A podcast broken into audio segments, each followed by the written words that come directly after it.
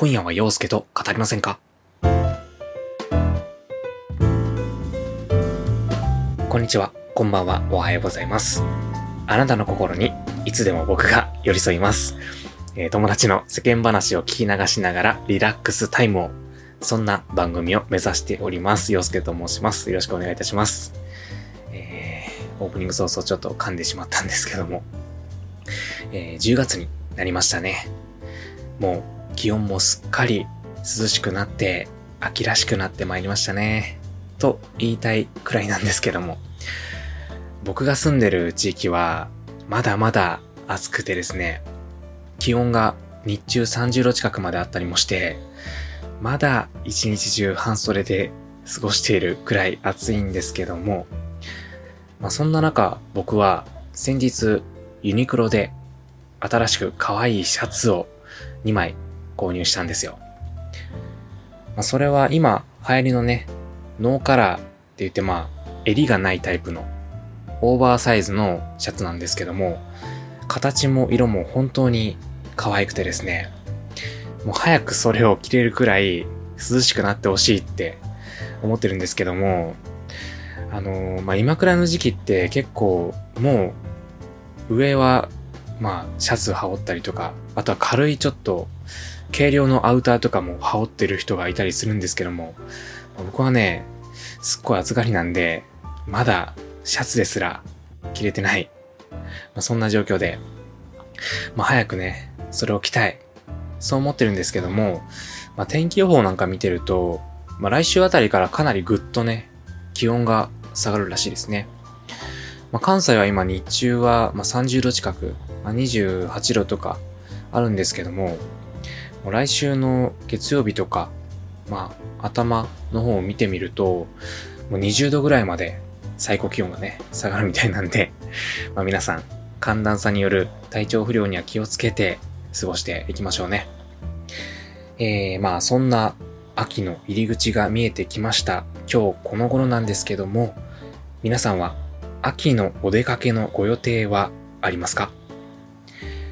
結構ね、今もう世の中的には自粛が明けたっていうムードがあるんですけども、まあ僕は基本的には引きこもっていようかなって思ってて、まあでもね、そんな中でもいくつか予定はありまして、えーその一つがリアル謎解きゲームです。えー僕が住んでるのは兵庫県なんですけども、まあ兵庫県に住んでる人だったらわかると思うんですけども、あの結構兵庫県で馴染みのある鉄道会社の一つである阪神電車。まあ、その阪神電車に乗りながら、様々な駅に降り立って、まあ、リアルに謎を解いていくっていう移動式の謎解きゲームがありまして、えーまあこれね、結構関西の謎解き界隈では有名というか、あのーまあ結構謎解き自体もレベルが高いものでありますし、あとはまあ電車で移動しながらいろんな場所に行って実際自分の足で謎を解明していくっていう点が、まあ、面白いと好評らしいんですよね。で、今は、えー不思議な猫と灘5号の秘密っていうテーマで、えー今年の3月から11月末まで開催されています。えー僕はね、去年も甲子園球場と幻のダイヤっていう謎解きゲームに参加して、まあそれが初めてのリアル謎解きゲーム体験だったんですけど、まあ、それがすごく面白かったので、絶対次もやろうって決めてて、まあ、本当はね、あの、3月に始まった頃にやりたかったんですけども、まあ、僕自身、術後間もなかったりとか、ああとは世の中的にも自粛生活が、まあ、ガンガン始まっていたりとか、っていうので、なかなか参加できなくてですね、まあ、今やっと生活も落ち着いてきましたし、謎解きゲームも、まあ移動は電車なんですけど、まあメインは外歩きで感染リスクも少ないかなって思うので、まあ今月末くらいに阪神電車のリアル脱出ゲーム、じゃない、あのリアル謎解きゲームをやっていきたいと思っております。はい。えーまあ、気になる方は11月末まで、えー阪神電車で開催されているので、えー阪神電車謎解きゲームっていう感じで検索して 見てみてください。えー、まあ僕もね、また謎解きをし終わったら感想をシェアしたいと思っております。はい。えー、まあその謎解きと、まあ、あとはもう一つはライブですね。まあ、これはまだ参加するか迷ってるんですけども、えー、11月にオフィシャルヒゲダンディズムのライブが香川でありまして、えー、まあ延期しまくってようやくまた決まった公演なので、うん、まあ、ギリギリまで参加するか悩んで、もし行くことになれば全力で、まあ、おとなしく楽しんでこようと思っております。はい。まあ今のところ、まあ目立った予定はそんな感じなんですけども、まあ本当はね、もっと旅行に行ったりとか、まああとは美術館とかね、展覧会とか行ったりとか、まあ今この季節だと関西では六甲ミーツアートっていう、まあ六甲山っていう山の上にアート作品が展示されているっていう、まあ素敵なイベントもやってたりしますけれども、まあこうね、欲を爆発させすぎると、歯止めが効かなくなってしまうんじゃないかなと思うので、まあ、ほどほどに抑えつつ、まあ、2021年の秋散歩を堪能していきたいと思っております。はい。えー、まあ、そんなね、芸術に触れたい今日この頃な僕が今回もお送りしてまいります。どうぞ最後までお付き合いいただけると嬉しいです。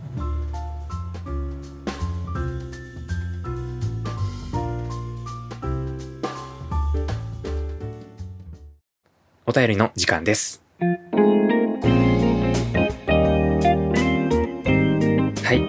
こちらのコーナーはご視聴いただいている皆さんからいただいたお便りをもとに、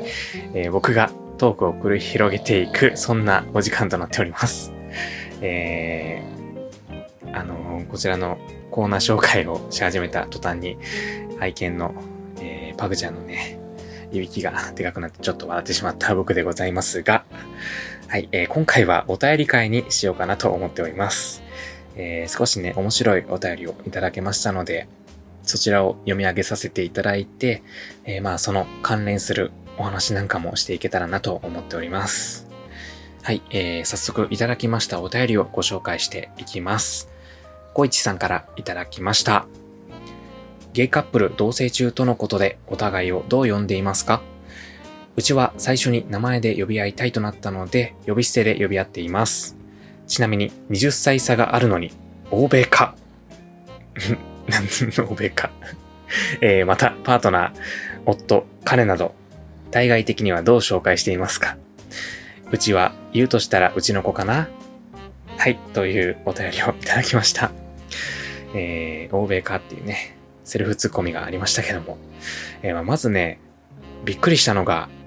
えー、このね、メッセージフォームに年齢も入力できるんですけども、あの66歳とのことで、えー、まあびっくりと言ってしまうと失礼かもしれないんですけども、あの全然変な意味はなくてですね、えー、まあまさかね、僕のこのたわいもない、まあ、教養だったりとか何か突き抜けた特色もない、まあそんな番組を、えー、まあ66歳の方が聞いてくださっているなんて、まあ、しかもね、お便りをくださるなんて、まあ思わなかったので、えー、まあね、例えば何歳をターゲットにしているのかと言われたらまあパッと思いつきませんが、まあそんなね、まあ適当というかノリと気分で始めた、まあ計画性のない番組なので、まあこんなね、人生の大先輩の方に聞いていただけて大変光栄の至りなんですけども、はい、えー、まあお便りの内容に移りまして、パートナーとまあ、お互いをどう呼び合っているのか、まあ、そして第三者にパートナーのことを紹介するときはどうやって、えー、まあ、紹介しているのかっていうことなんですけども、あのー、まあ、僕たちはね、えー、まあ、小市さんが、まあ年齢が20歳差あるっていうことなんですけども、まあ、僕たちは、まあ年齢は7歳差あって、まあそこまでまあ、大きく年が離れていってわけじゃないんですけども、まあ、ある程度年の差があって、まあ、結構その、年の差がありつつも、まあ、普通にお互い呼び捨てで呼び合っています。はい。まあ、特にひねりもなく、まあ、呼び捨てで呼び合って、まあ、敬語なしで喋り合ってるんですけども、まあ、こうね、改めて考えてみると、あんまり、なんかお互いの名前を、そんなに直接呼び合うことってそんなにないかもしれないですね、うちは。あのー、なんかね、用があるときは、なあなあって声かけたりしてるかなって思います。あの、なあなあっていうのは、まあ、関西弁で、ねえねえっていう意味、まあわかると思うんですけど、まあ、ねえねえの関西弁でなあなあって声かけたりしてるかなって思いますね。なんかね、僕もそうなんですけど、人の名前、下の名前を呼ぶのが結構苦手な人でして、多分ね、パートナーもそうなんじゃないかなって思うんですけど、まあだからこそあんまりお互いを名前で呼び合わない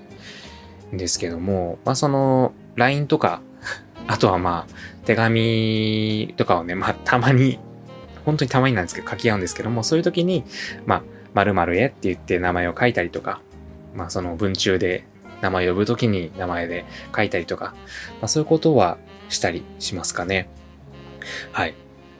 まあ、そんな感じで えー、まあ続いて第三者にパートナーのことを紹介するときなんですけども、えー、まあ、僕たちはね、付き合い始めたのが2年前になるんですけども、こう、友達とかに紹介するのは、ある程度付き合って時間が経ってからって考えてたので、まあ、そうこうしてるうちにコロナが始まって、まあ、正直今のご時世、人と会うっていう機会もないですし、だからこそ、まあ、紹介する、改まって紹介するっていう機会がなかなかないので、まあ、その、どうやって紹介するのかっていう僕の中で正解はないんですけども、まあもし、まあそういう場があって紹介するとしたら、まあカミングアウトをしてる人に限られると思うので、まあ僕の彼氏のとか、まあこちらは僕のパートナーのとか、まあそういう無難な紹介になってしまうのかなって思いますね。うん。まあ、カミングアウトしてる人には彼の存在は知らせてはありますし、まあ日々あったこととかも伝えてはいるんですけども、実際に改まって紹介して、まあ、一緒の時間を過ごすっていうことはできていないので、まあ、近々ね、そういう機会を作れたらいいなって思ってたりもしますね。はい。えー、小市さん、お便りをいただきましてありがとうございました。えー、まあね、こうやって、まあ、小市さんからいただきましたお便りが、まあ、同性の、まあ、ゲイカップルのお便りだったので、まあ、それに関連してっていう感じで、えー、今日は同性婚について僕が感じている思いをお話ししたいなって思っています。えー、まあなぜ同性婚について話そうかなって思ったのかと言いますと、まあ最近いろんなニュースとか、まあ、最近周りの人の意見、まあ、ツイッターだったりとか SNS で、まあその、そういうことで、まあ同性婚について考えることが多くなりまして、えー、まあ、その一つが総裁選ですね。まあ、最近まあ、日本の首相が変わるっていう機会があって、総裁選がありましたよね。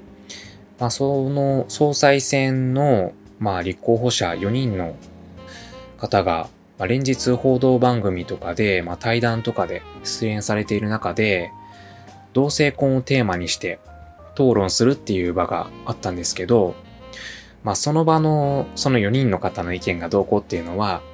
まあ話してしまうと長くなってしまうので割愛するんですけども、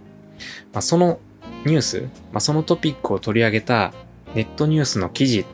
ていうのを僕が見たときに、まあコメント欄で、これでもかと差別的なコメントをされている方が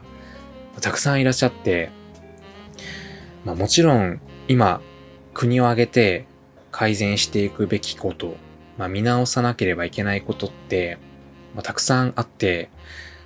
マイノリティって言われる僕たちに割いている時間、まあ、そういったことが優先順位が低いっていうのは、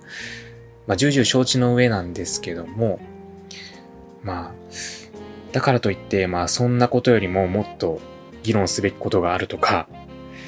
あとはまあ、静かに暮らしてもらうのは構わないけど、普通の男女と同じような権利を子供も産まない、将来性もない、まあそんな人がただのわがままで求めないでほしいっていうような、まあ、そんなコメントがたくさん溢れ返っていて、まあ、もちろんね、肯定的な意見もあったんですけども、それよりも結構そのそういった否定的な意見の方が目立っていて、まあ、中でも驚いたのが、まあ、私は LGBTQ に対して差別はありませんがっていうような前置きをしている人に限って、まあ、その後ものすごい差別的な発言をされている方が多かったんですよね。まあ、もちろんそういうコメントの場が大多数の意見ではなくて、ごくごく一部の限られたコミュニティの中の意見っていうのは分かってるんですけど、まあ、最近ちょっとは世の中の風潮的に、ま、空気感的に、ま、マイノリティの僕でも生きやすい世の中になったのかなって少しでも思えていた、まあ、そんな中で見たコメントだったので、すごく悲しい気持ちになりましたね。はい。まあ、そういったニュース記事のコメントもそうだったんですけども、まあ、他にも同性婚について考えるようになった、まあ、出来事がありまして、えー、まあそれが、まあ、最近報道番組で取り上げられていたニュースで、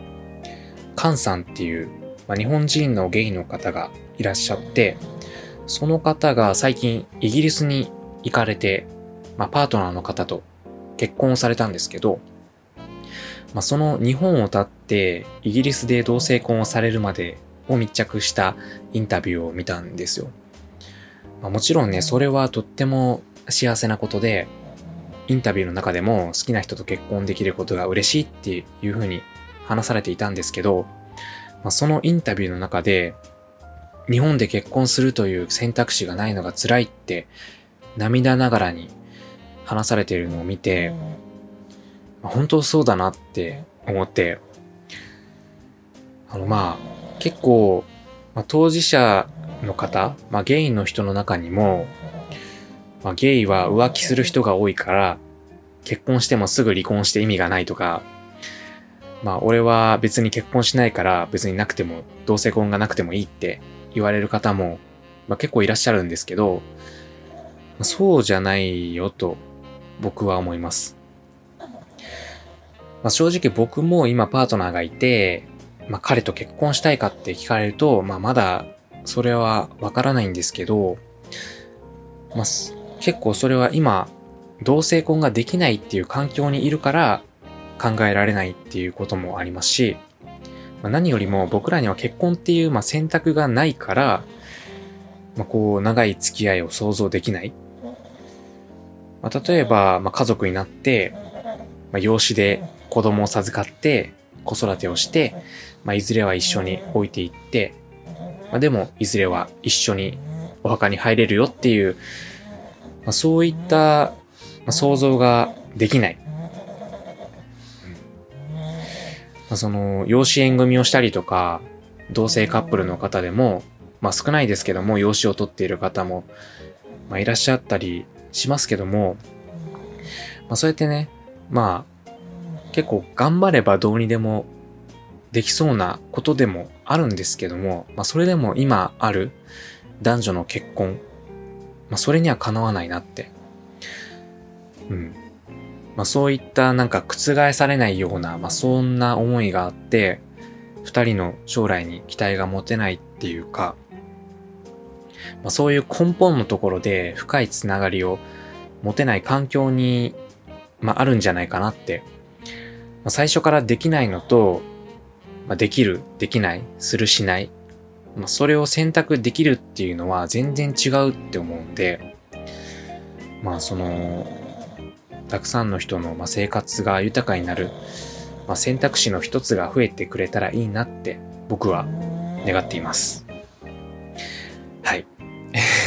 と、まあ、ちょっと長ったらしく語ってしまってね、まあ、お話も全然まとまりもなく、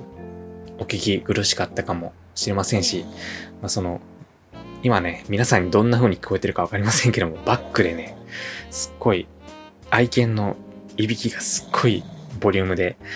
はい、なっていましたけども。えー、まあ、最近すごく同性婚について、まあ、その総裁選だったりとか、まあその菅さんが、まあイギリスに行かれて同性婚をされて、まあ、その、そんな中でも苦しい思いを、まあ、吐露していたっていうインタビュー映像を見て、すごい自分の中でも、まあ、思いを巡らせて、まあ、その思いを誰かに話したいなって、まあ、思ってたことだったので、はい、ここでお話ができて、すごくスッキリしました。お付き合いいただきましてありがとうございました。えー、まあ、もちろん、まあ、僕たち性的マイノリティの、まあ、ただ結婚がしたいっていう要望だけでは、まあ、実現は難しいって思います。まあ、なぜ結婚が必要なのか、まあ、そのためには何をするべきなのか、うん。まあ、その他の制度との兼ね合いとか、まあ、悪用されないかとか、まあ、そういういろいろ考えなければいけないことってたくさんあると思います。まあ、今回ね、いろいろ、まあ、言って、まあ、偉そうに語ったんですけども、まあ、そのくせいい加減だなって思われてしまうかもしれませんが、僕はね、表立って声を上げる勇気も行動力もありません。まあ、でも、ただ見過ごしてるだけでは、まあ、いられないなって、まあ、最近すごい思って、まあ、行動されている方の意見をシェアしたりとか、まあ、署名活動に参加したりとか、まあ、自分にできることから始めてます。まあもちろん同性婚のことに限らず、他にもいろんなこと、まあ自分から発信はできなくても、まあそういったことから、まあ徐々に勇気を出して自分の暮らしを、まあたくさんの人の暮らしを豊かに、まあ、幸せにしていけたらいいなって思ってます。はい。まあそんな感じで頑張っていきましょう。はい。えー、まあ最後は雑なまとめ方になりましたが、はい。長々となりましたが、以上、お便りの時間です。でした。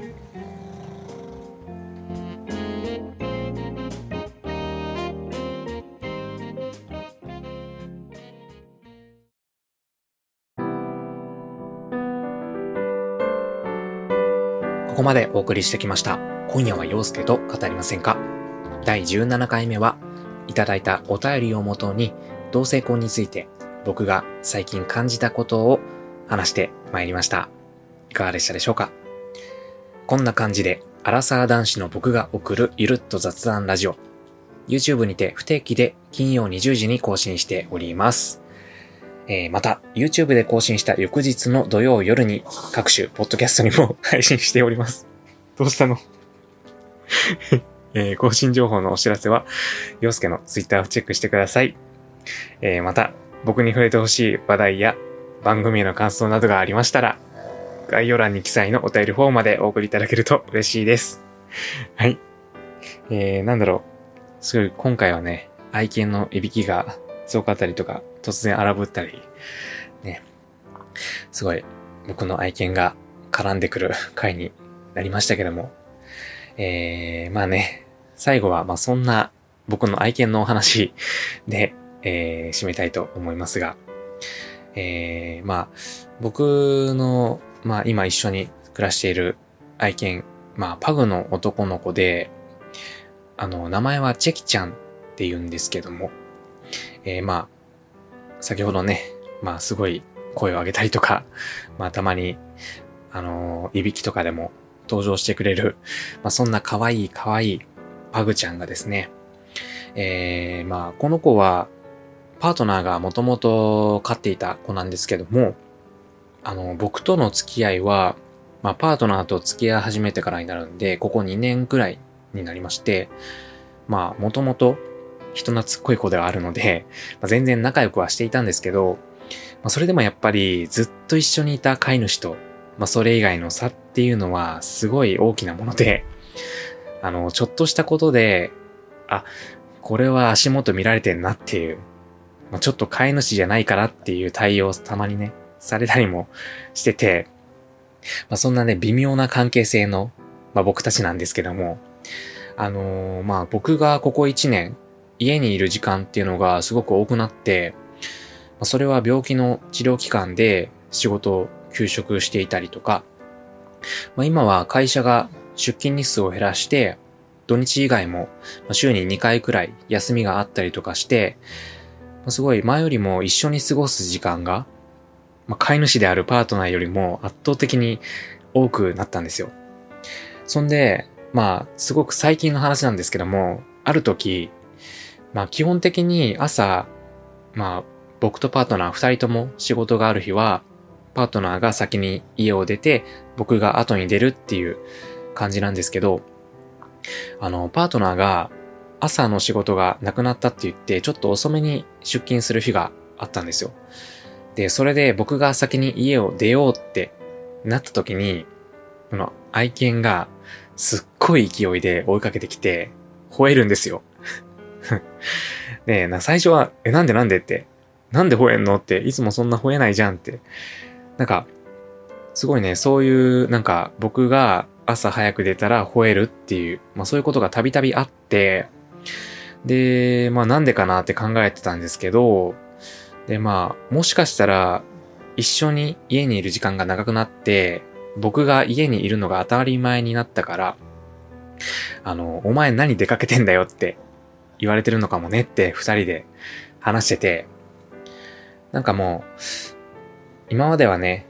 出かける時も静かで、まあ、特に騒いだりしない、おとなしくお留守番ができる子だったんですけど、まあ、それは、